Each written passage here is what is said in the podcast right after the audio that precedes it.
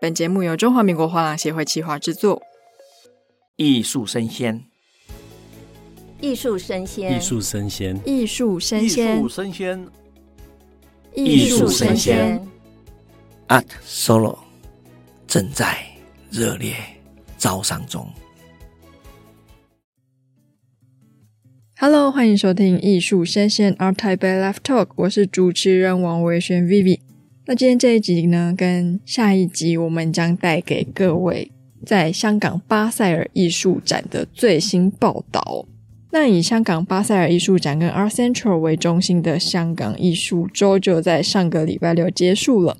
这次的展会呢，吸引了世界各地的艺术爱好者，趁此良机汇集到香港。大家都对这个巴塞尔展览，还有好不容易慢慢的脱离疫情的艺术之都，都充满了期待。那巴塞尔艺术展呢，一直都被认为是一个非常具有代表性的国际艺术博览会哦。迄今已经有超过四十年的历史，第一届是在一九七零年的瑞士举办的。那在二零零二年，他们到了美国的迈阿密。在二零一三年呢，在香港展开了第一届的巴塞尔艺术展。那么这次的巴塞尔艺术展呢，也是从二零一九年以来最大的展览规模。值得注意的是，为大型艺术创作而设的艺聚空间，也是在疫情之后首次回归。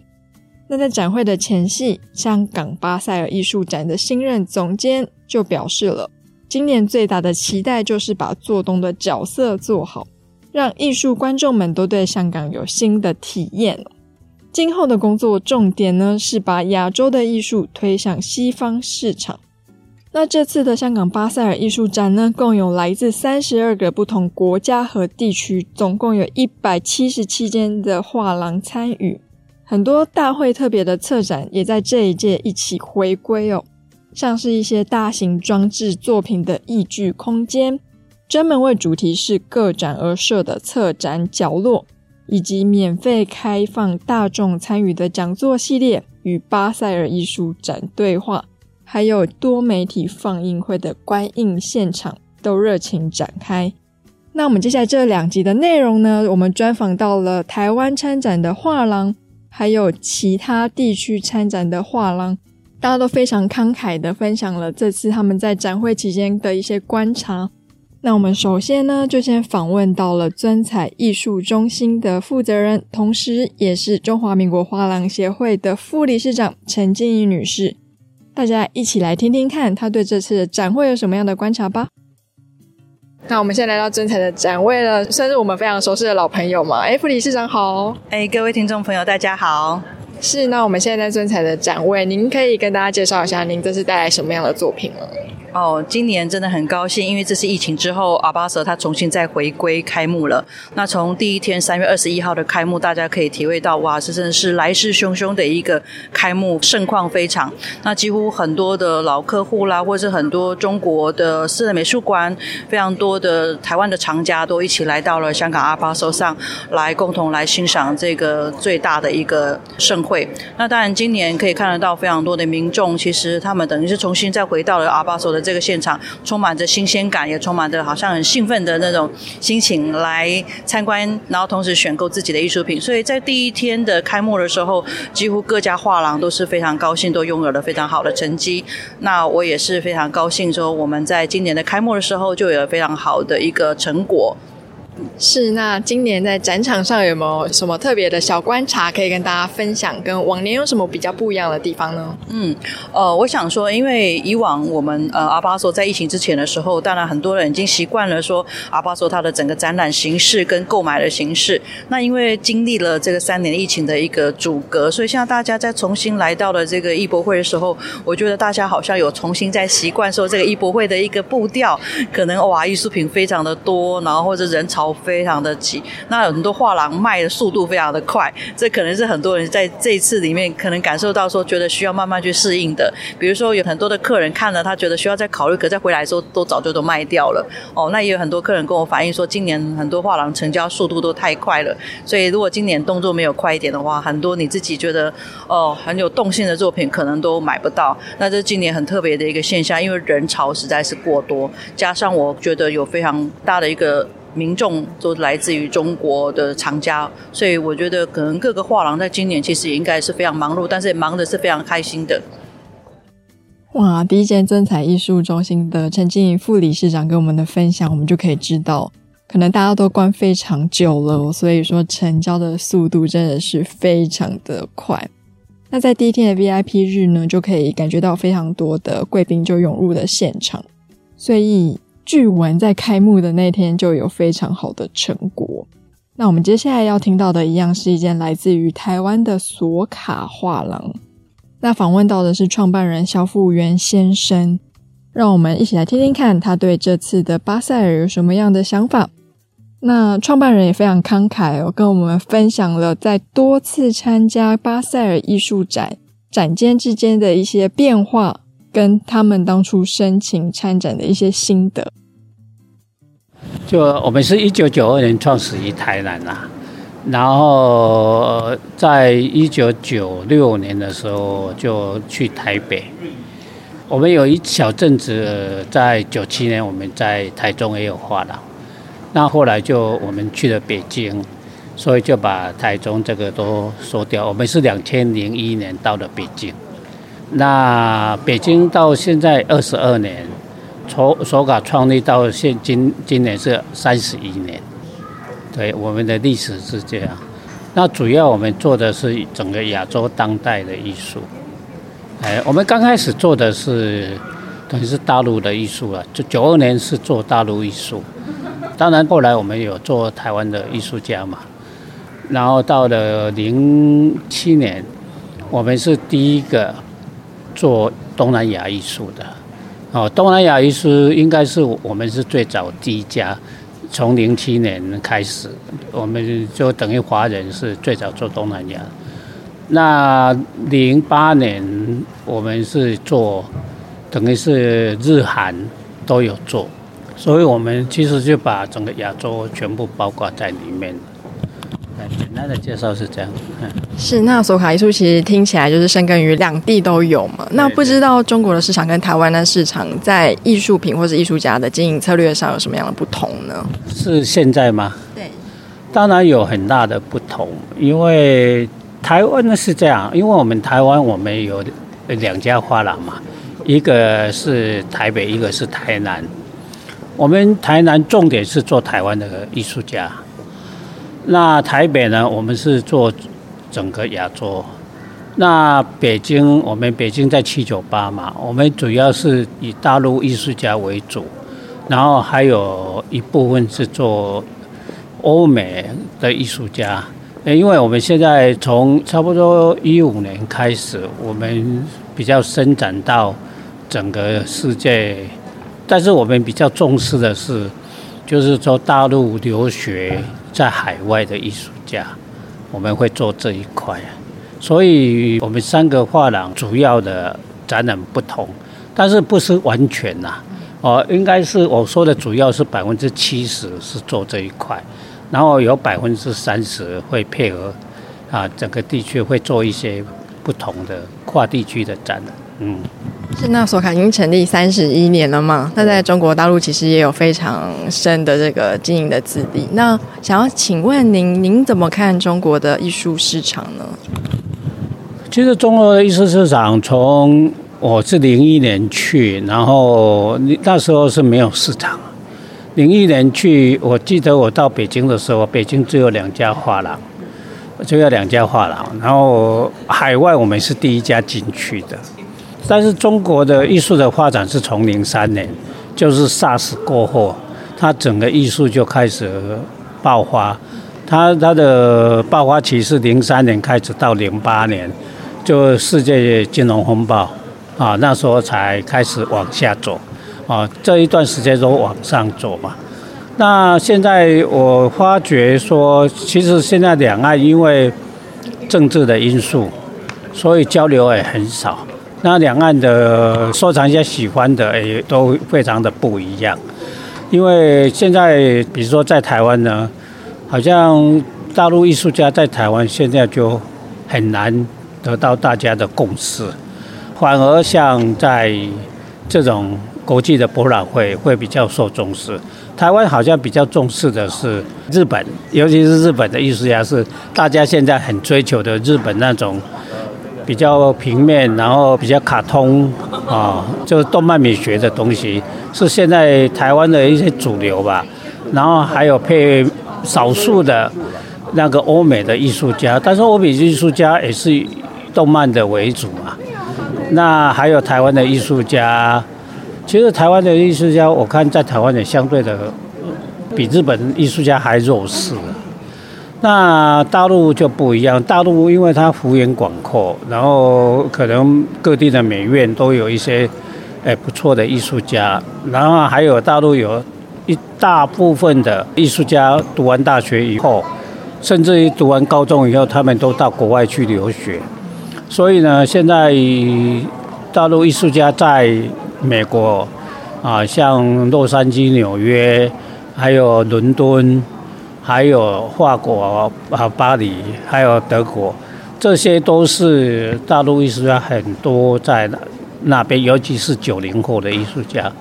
所以这一块呢，慢慢的受到大家的重视，包括现在很多大的画廊，像什么白立方啊，什么高古轩啊这些。这些画廊也都在做大陆的年轻艺术家，所以大陆年轻艺术家反而很容易在国际上，啊，大家会知道会注意。嗯。那我今天阿巴手已经经过了几天了嘛？那不知道在展场，不论是场地或是藏家，有没有什么特别的观察可以跟大家分享？我觉得阿巴手就这三年来，等于是前一年它停止嘛，哈，后两年它就一个小规模，那今年算是全面的开放，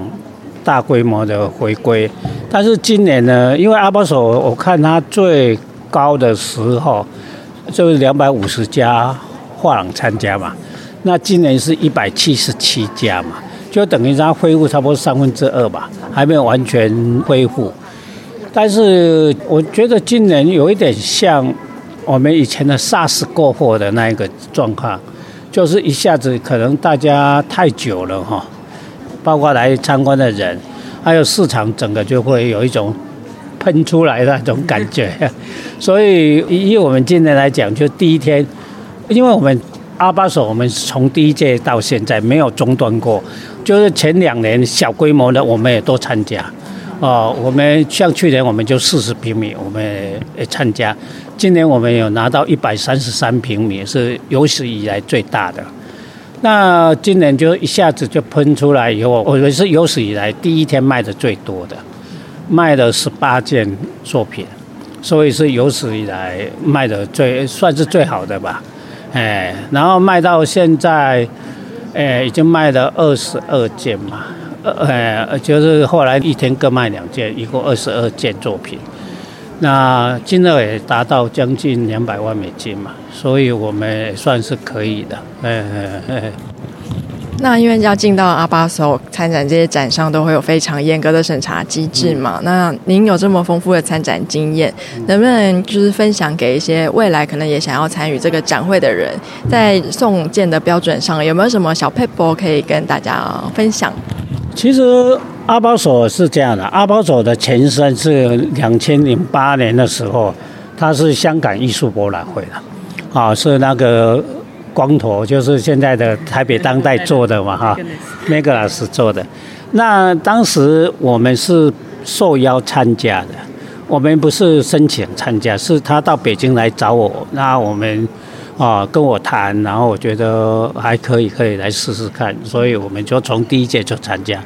那 Megas 完以后就被阿巴索收购了嘛哈，收购以后我们也是从那时候开始参加，当然阿巴索现在都要。写申请表格，那我们就从等于是延续到现在，没有一年是中断的嘛。我们都是一直参加这个博览会。那现在可能很多新的画廊要加入阿巴索，确实是有一个比较大的困难，因为阿巴索每一年它的场地就是这么大，然后每人要参加的那个还是有限的，尤其是台湾，台湾的画廊其实就是一个比较那个的，就是因为台湾都是小画廊居多，都是个体户的画廊。哎，所以小画廊其实它本身的那个，不管财力也好，或者是说它整个营运，就因为画廊其实门槛很低啦。其实画廊很门槛你，你就是有一个五十万、一百万台币就可以开一个画廊嘛。哦，是不是门槛 门槛很低？但是要画廊要做好不容易。那阿巴索，我觉得他们会看的，就是说第一个。你画廊有没有自己代理的艺术家？不是那种买卖型的画廊。你买卖型的画廊就很难进入阿巴索。哇，买空卖空的，看什么好卖就买卖手了，这种就很难很难进。啊，这个是第一个，你要画廊。第二个，你在每每一年他会看你的展览，你是不是有一些展览？而且你这个展览是比较学术性的，不是那种。为了买卖来做的啊，这这样的一个，哦，那第三个可能你第一次要申请会比较难一点，你可能要不要不要放弃，哎，对，就多申请几次，然后你一直有持续在做，他们也会看。我我觉得我看这一次一日一日有有进来。那一这个就是一个观察了，有些你进来一次，你第二次你要拿什么东西出来，也很重要。他他会连续三次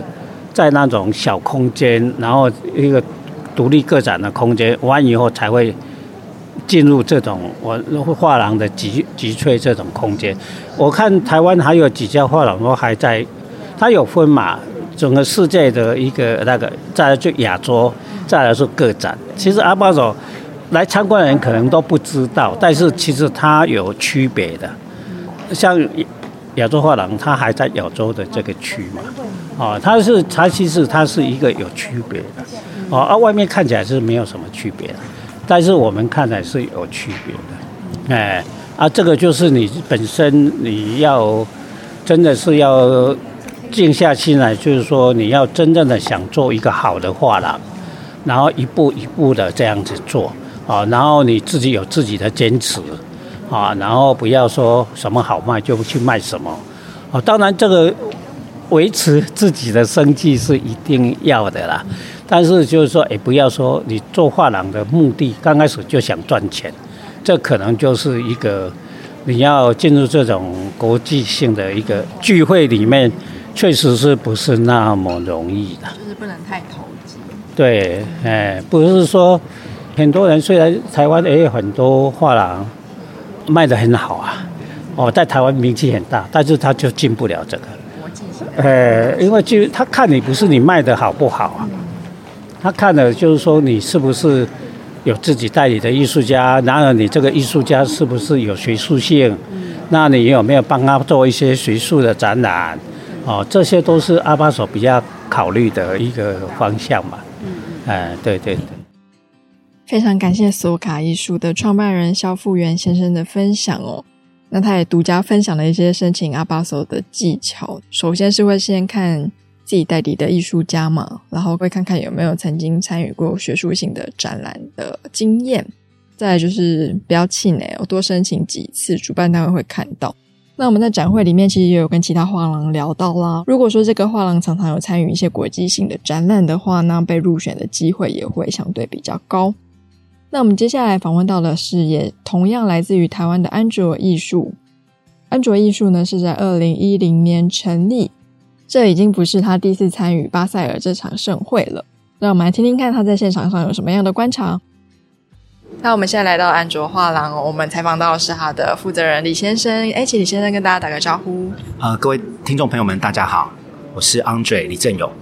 那可以请您跟大家介绍一下安卓画廊吗？安卓是在二零一零年成立，然后今年算是第十三年。然后呃，我们成立以来其实一直定位就是做当代艺术，然后是比较是以亚洲当代艺术为主，然后所以会包含了台湾，然后包含了中国大陆，然后包含了东南亚、菲律宾，然后跟日本。等等的这些亚洲地区的艺术家作为主要的合作的对象，然后也慢慢的加入一些在欧洲地区的艺术家。那目前我们代理跟合作的艺术家已经超过四十位，对。然后在安卓在前年底，二零二一年底的时候搬迁到现在的新空间，位在内湖文湖街二十号的一个呃比较大的一个空间。那很欢迎大家可以到画廊来参观。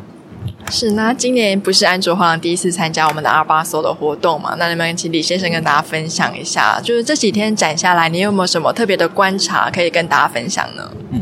呃，香港巴塞尔，我们是从二零一七年开始入选，然后一开始我们进到的是亚洲视野展区，就是 Inside 这个展区。那 Inside 我们做了三年，做了三个艺术家的个展，就是石敬华，然后李明哲，然后到史金松，然后后来我们在二零二零年正式进入了画廊展区，啊、但是二零二零年就爆发疫情，所以二零二零年就没有实体展会，一直到去年开始，我们有来参展实体，然后去年也是做一个艺术家呃 Marina Cruz 的个展，然后今年我们同样是采取个展的策略，然后做的是一个中国艺术家富饶的个展。那今年应该算是疫情爆发之后，我觉得相对比较接近到疫情前的正常状态的一次展会。但是我想，就我自己的观察啊、包括我们自己，我认为都还是带有一点点比较保守阴影的策略哦、因为呃，其实大家都还没有办法完全确定今年的整体运作是不是能够完全恢复到疫情前那样的一个盛况，所以。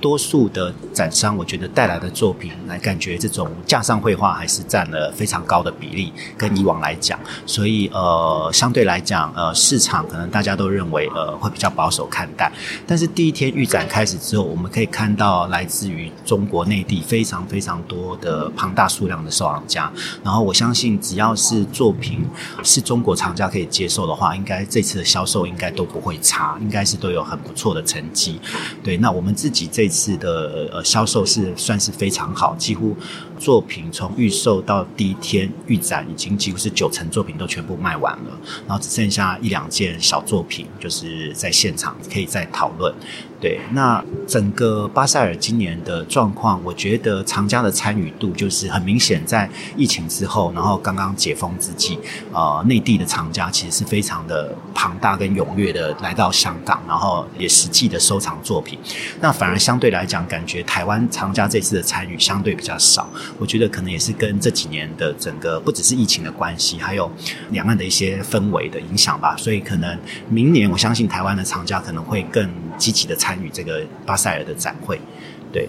那我刚好听到其他的展商有提到说，今年在现场有非常多韩国的藏家来到现场，您也有注意到这样的现象吗？呃，其实不止韩国、新加坡的藏家，我觉得今年的参与比例都比以往高一点。那感觉可能也是跟去年开始的 Frieze Seoul 或今年的 RSG 啊的举办，我觉得多多少少都有带动这样子的一个现象。我们第一天确实也有两三个韩国藏家有来询问作品，只是他们可能对艺术家不熟，所以他们没有那么快做决定，但是。确实，韩国厂家，呃，我觉得这次在香港的比例，我觉得有比以前更高一点，嗯，而且更有互动。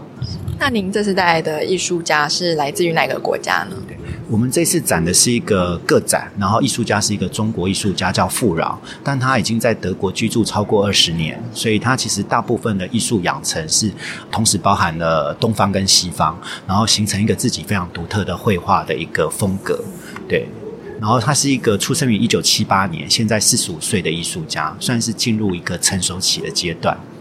是。那以藏家的询问度来说，就是以中国的藏家询问度比较高吗？还是说还有其他国家的藏家？呃，以藏家的询问度来说，其实因为安卓过往一直主推的是还是在台湾地区，那富饶在台湾地区的藏家基础已经非常稳固，所以我们其实针对台湾藏家有比较多是在预售就已经完成了。那呃，在会场的部分，当然相对因为这次比较多中国收藏家的进来，所以在会场的部分比较多都是针对内地这边的藏家跟香港藏家的销售为主。安卓艺术的李先生带来一个比较保守的回答，他觉得大家这次是比较保守的看待整个展会市场的。虽然说他的作品在预售跟第一天预展就卖掉了九成，他还是给予这个比较保守的回答。那他也提到了，他们觉得这次台湾的藏家参与度是比较低。那他也注意到了韩国的藏家在香港的人数是有变多的。那我们接下来再带大家去另外一间，也是来自于台湾的大未来临社，他的展位负责人 David 来听听看他对于这次的巴塞尔展会有什么样的观察吧。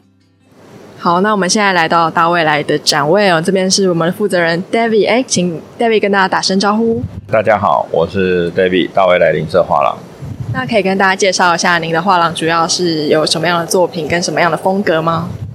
我们这次带来五位华人的艺术家，以一个抽象的策展主题来探讨，从吴大宇、陈映皮、陈介仁、赵照、申亮来探讨一个华人抽象的一种发展跟独特的脉络。是，那这次其实已经不是大卫来第一次参加阿巴索了嘛，有非常丰富的经验。那你可以请您跟大家就是介绍一下说，您觉得这次阿巴索跟过去以往在策展或是展会上有什么样的不一样？我们从第一届就参加了 Art Basel 的活动，我觉得 Basel 就是一个亚洲最好的一个艺术博览会，一直以来都维持非常高的品质，所以这次也。跟我们大家预期的一样，所以我们看到了许多来自世界各地，然后亚洲各地的厂家都来参加这个盛会。然后因为疫情的关系，大家三四年没见面，也都趁这个时候可以碰碰面、叙叙旧。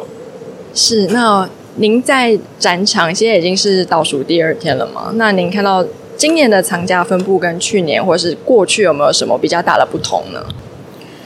今年藏家，我觉得因为疫情的关系，其实这个世界变化蛮大的，但藏家的分布还是跟以往，我觉得差不多哎，啊，其实都没什么变化，因为毕竟这个艺术盛会的市场就是，我觉得就是非常的好啊，嗯。